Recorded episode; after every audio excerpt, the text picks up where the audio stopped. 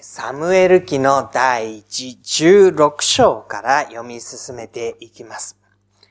前の章までに預言者サムエルが立てられ、サウルが、ごめんなさい、預言者サムエルが立てられ、最初の王サウルを選んだというところが記されていました。しかし、サウルは神の言われたことを守ることができず、自分の判断で歩み始めていくゆえに、神が彼を離れていくということが記されていたわけです。16章の一節、主はサムエルに仰せられた。いつまであなたはサウルのことで悲しんでいるのか私は彼をイスラエルの王位から退けている。角に油を満たしていけ。あなたをベツレヘム人エッサイのところへ使わす。私は彼の息子たちの中に私のために王を見つけたから。サムエルは預言者として王を選ぶという役割を司っていました。彼は神様から示されたサウルを王に任命したのでした。そして自分が任命したサウルが残念ながら神の御心を損なっていくというところを見ます。それゆえに、15章の終わりのところには35節サムエルはサウルのことで悲しんだというふうに出てくるわけです。サムエルはサウルのことで悲しんだ。その悲しみというのは、サウルが真っ当な歩みをしなかったということを悲しむと同時に、自分が任命したものがその道に歩まなかったことの悲しみでもあります。言ってみれば、彼のしたことは、サムエルがしたことは、無駄になってしまったわけですね。神の御心に沿う王を立てて、そのもとに王国が栄えていって、そのことを彼は願っていました。願っていたというよりも、もともとは、民がそんなことを言い出したのが非常に気に食わなかったわけです。なぜ神を退けて、そんなことを言い出すのか。でも神様が、いや、あなたがそれを気にすることではない私のことだから。それであなたは王を立てなさい。サムエルはしぶしぶながら王を立てることに同意をして、サウルを選んで、そして王にした。ですから、まあ、しぶしぶ立ち上がってしたことが、こんな形で裏切られてしまうと、一体これは何だったのかという話になるわけですね。なので、自分がしたことが無に帰してしまったことを含めて、サムエルはこのことを非常に悔やんで悲しんでいたということになります。で、そこから立ち上がれないという状態が続いていたようです。いつまであなたはサウルのことで悲しんでいるのか。で、神様は悔やまれたというふうに書かれているんですけれども、そのすぐそばから、ではどうしようかということで、次の王を選ぶということをし始めたようです。それで、エッサイという人の家の中に、私はふさわしい王となるものを見つけたと、サムエルに言うわけです。が、サムエルは残念ながらその準備ができていない。でもそんなことを言われたってまた同じようなことになったら、これは私がまた馬鹿を見ることになる。そういうふうにしてサムエルはそこに立ち上がる準備がなかなかできていなかったわけですね。で、えー、っとですね、えー、謙遜な人とこう自分自身がある人っていう人の違いというのが、こういうところに生まれてくるというふうに、えー、ある調査はそのことを明らかにしています。つまりですね、自分が一度した決断を人はどうやって翻すことができるのかということなんです。で、えー、その調査は、一つのスポーツのですね、選んだ、選手を選んでいく経緯というのを、こう、辿っていく調査なんですけれども、自分が選んだ選手が活躍をしなかった時に、えー、その選手をですね、すぐに引っ込めることができるかどうかという、そういう調査なんですね。で、自分があるっていうですね、指導者の場合は、どうしても起用したものがうまくいかなかった時に、でもどうにかなるはずだ。そしてどうにかしてこいと言って、その人を引っ込めることがなかなかできないんだというふうに言われています。そこに、本当に選手のことを思っていたり、あるいはチームの結果を思っていたりする人は、きちんと引っ込めることができる。そしてその選手についても違う用い方を考えることができるということです。サムエルはどちらかというと、ここでは、自分がサウルを立てたという、そのことにこだわっているわけですね。イスラエルにとって本当に一番いい王を選ぼうということにこだわっているのではなく、サウルはああいう風になってしまったけれども、この先どうなるだろうかと、サウルのことを案じているのでもなく、基本的には彼は自分が立てたのに、それがうまくいかない。なんでなんだろうかっていう、そこに自分の足を留めてしまっている。それがこの、いつまであなたはサウルのことで悲しんでいるのかということの意味合いになるのでしょう。神様はそれに対して、本当にイスラエルのためにという意味で言えば、あなたの王を立てなければいけない。もちろん王を立てて歩むことが民のために一番いいとは思ってはいなかった。けれども、ひとたび王を立てて王国として歩もうというのであれば、サウルのままではいけない。次の新しい王を見つけなければいけない。それをエッサイの家に私は見つけたというわけです。だから、サムエルに対して角に油を満たしていけということで彼を使わします。しかし、サムエルは私はどうしていけましょうというふうに答えるわけなんです。というのは、まだまだサウルの力は健在です。ので、その私がこういうふうにしていくということを聞いたら、新しい王を選び始めたということを聞いたら、それこそこの人は私を殺すだろうというふうに考えました。彼は自分自身がなすべきことを知りながら、そのことが今の王の機嫌を損ねるということを案じて、自分の身の危険を感じて、私はどうしてそれができるだろうか。サウルが聞いたら私を殺すでしょうというふうに言っています。しかし神様は、えー、いや、私が言う人に油を注げということで、えエッサイの家のところに行きなさい。そして生贄を捧ぐときにエッサイを招いて、その息子たちの中から油を注ぐんだということを明らかにしていきます。で、えー、サムエルは実際にその町に行きまして、そして生贄を捧げようというときに、エッサイとその子たちを招くということをしました。おそらく生贄を捧げるために、どうか手伝ってほしい。息子さんたちを連れてきて、このことを手伝ってくれと、そういうふうに招いたということなのでしょう。で、エッサイという父親が息子たちを連れてくるわけですが、最初に来たのは、エリアブという長男でした。で、その長男を見たときに6節です。サムエルはエリアブを見て確かに主の前で油を注がれるものだと思ったと言われています。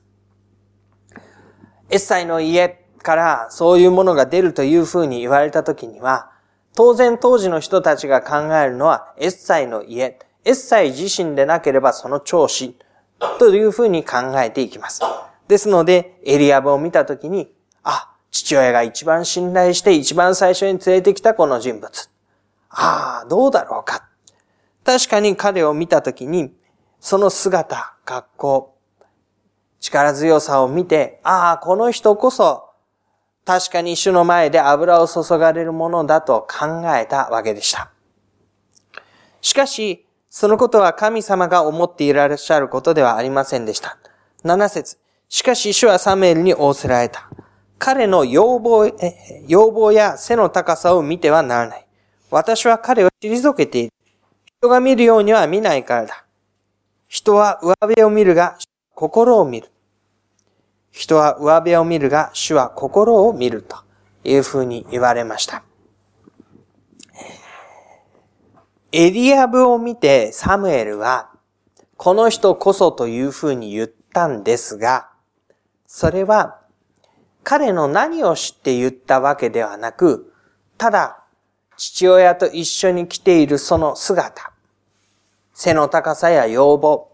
そういった上辺を見て、ああ、確かにこの人で良いのだろうというふうに思ったということです。しかし、神様はこの人を退けておられました。この人ではないというふうに言いました。なぜならば、人が見ていいと思う条件で神様はそれを決めるのではないからだと言うんです。人は上辺を見るが、神は心を見ると。心の内をご覧になって、その技にふさわしいかどうかを見るんだということを言っています。というので、この長男が退けられていきますと、次に連れてこられるのがアビナダブ。そして、次に来るのがシャマ。十節、こうしてエッサイは7人の息子をサムエルの前に進ませたが、サムエルはエッサイに言った。主はこの者たちを選んではおられない。神様がこのものではない、このものではない、このものではないと退けていくときに、彼のもとに連れてこられた7人の息子たちどれもが、この者たちではなかったということになります。サムエルは一人一人を横に退けていくときに、どんな思いだっただろうかなと推測をしてみましょう。最初の人を横に退けていく。で、次の人が来る。その次の人もそうではないという。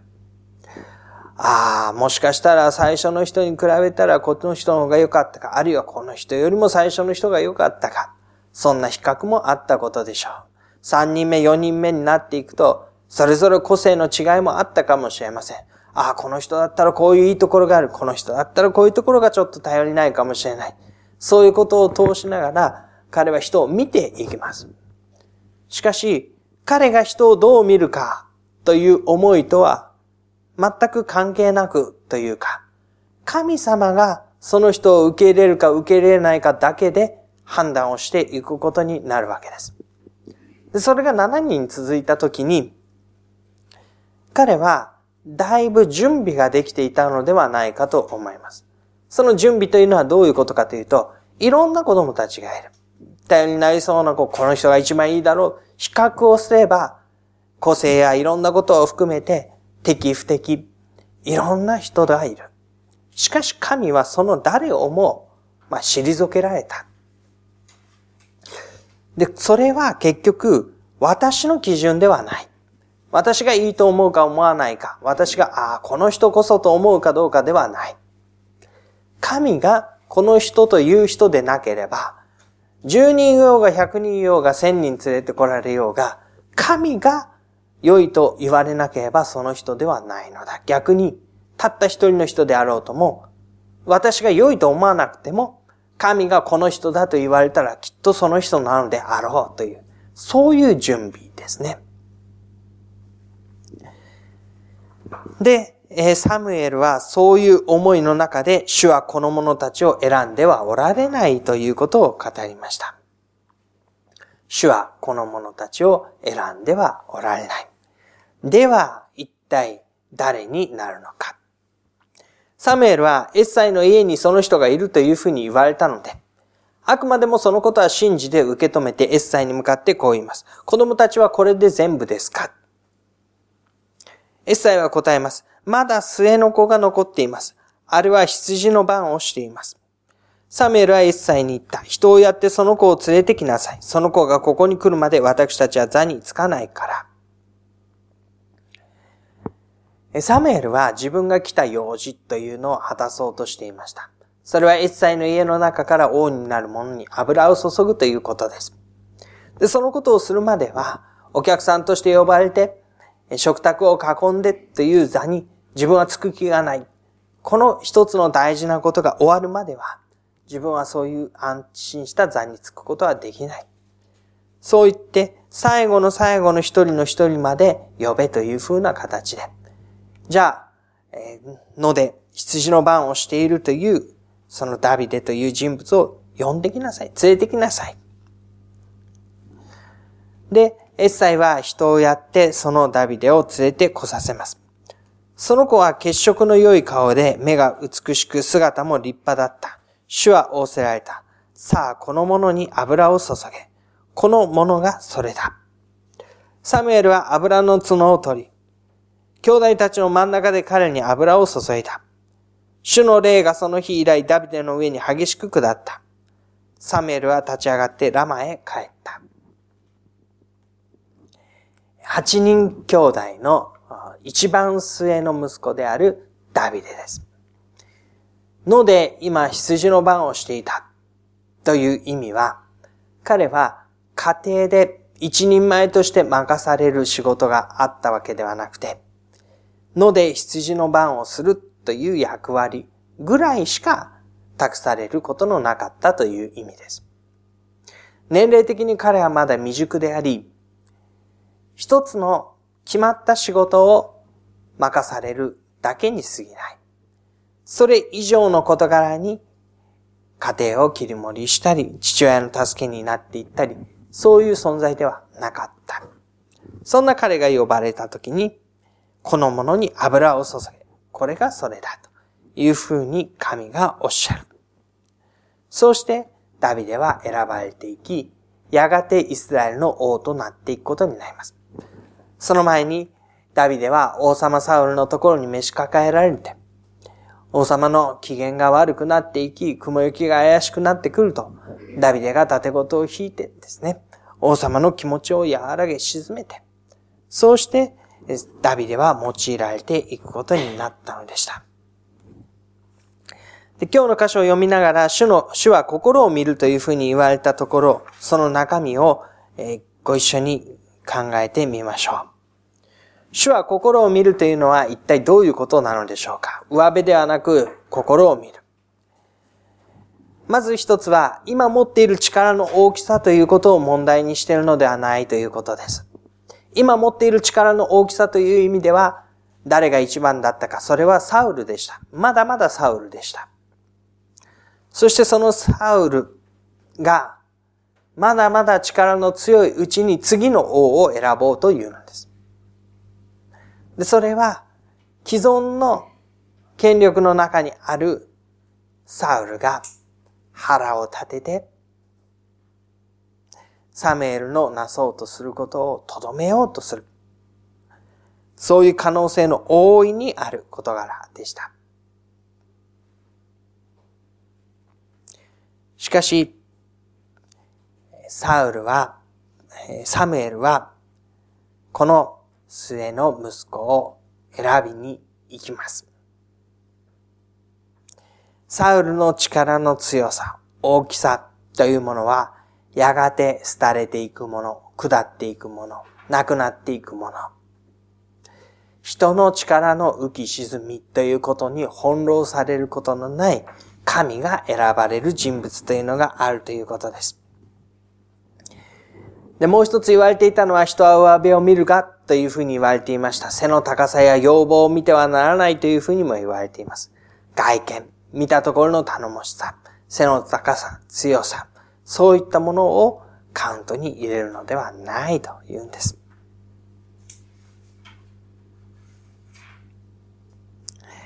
私たちが考えるときには、どうしても外側から見て判断できること。その人が普段どんな歩みをしているのか、その人がどんな役割を担っているのか、その人がどんな人間関係を持っているのか、そういった外側から見てわかること。で、であればあの人は信頼できるだろうというふうに考えます。しかし、神はそうではないのだというんです。外見を通して信頼できるだろうという推測をするのではなくて、信頼できるということそのものを求めるということなんですね。この16章を読んでみると気がつくことがあります。それは、ダビデを紹介するときに、それでも外側から見たことでわかることが結構紹介されているということなんです。例えば16章の12節エッサイは人をやって彼を連れてこさせた。その子は血色の良い顔で目が美しく姿も立派だった。で、その子に対して油を注げというふうに言われる。あるいは、18節のところです。サウルのところに来て誰か王様の気分を和らげてくれる人はいないかというふうに言ったとき、ダビデが推薦されます。16章の18節私はベツレヘムの子、ベツレヘム人エッサイの息子を見たことがあります。私が見たことがあります。ことが上手で勇士であり、戦士です。言葉には分別があり、体格も良い人です。主がこの人と共におられます。彼がことが弾けること、勇士で、戦士であること、言葉も長けていること、そういったことがここに記されていきます。これもまた上辺から見てわかることになります。彼の外側から見てわかる業績、歩みです。しかし、神はその上辺を見るのではないというんです。では一体何なのかというと、ここに出てきている事柄というのは、心の内側がこういう形で現れてきているという部分が表現されているところですね。背の高さ、要望、力の強さという、まさに外側から見て外側を評価してその内側を知ろうという話ではなくて、内側から出てくるものが外に溢れ出ているような血色の良さであり、言葉のものであり、ことが上手で戦いに長けた戦士で、そういう風に彼は言われるわけですね。心の内の思いが外側に現れ出てくるようなところ。で、そういう風にして心の内で主に従うことができるということが、ダビデの中である一番大切な事柄になりました。ちょうどサウルが選ばれたのと対比されるように選ばれてきますので、主の御心を損なったサウルに対して、主の御心を歩むことができるダビデ。素直に従っていくことができるダビデ。その様子がここにわかるでしょう。そしてそのダビデは、最初、サウル王に仕えていくことになります。仕えることを良しとする、それがダビデでした。権威権力を手に入れようとして、競争でしのぎを削っている最中の人に神は声をかけられたのではありません。そういう競争の外側にいた人物に対して声をかけ、そして彼を養い、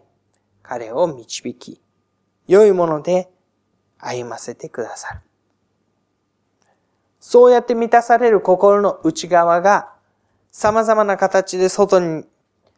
血色の良い顔、親切にできる行動、そういったもので現れてくるときに、人々は単なる上辺ではなくて、心をご覧になって動かれる神様の思いに合わされて、この人をリーダーに選んでいくことになるわけです。主のしもべとはどういうものであったらよいのか。一つは、主に従うことのできる人です。主に従うことのできる人。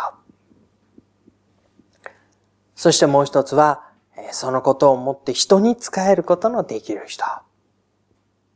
人に使えることのできる人。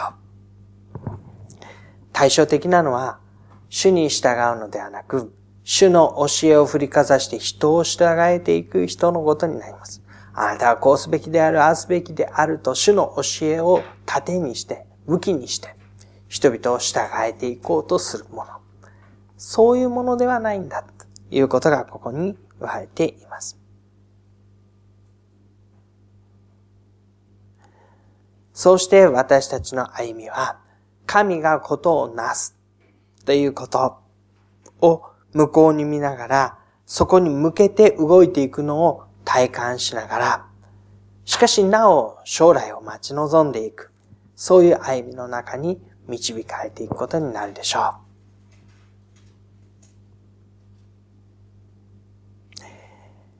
今日はご一緒に神が主のしもべを選ぶ。私たちにも何を期待していらっしゃるのかっていうことをご一緒に学びました。神は心のまっすぐなもの。神の命令に従うことのできる準備が整っているもの。それをご自分のもとに迎えて、新しい歩みを備えてくださるのだということです。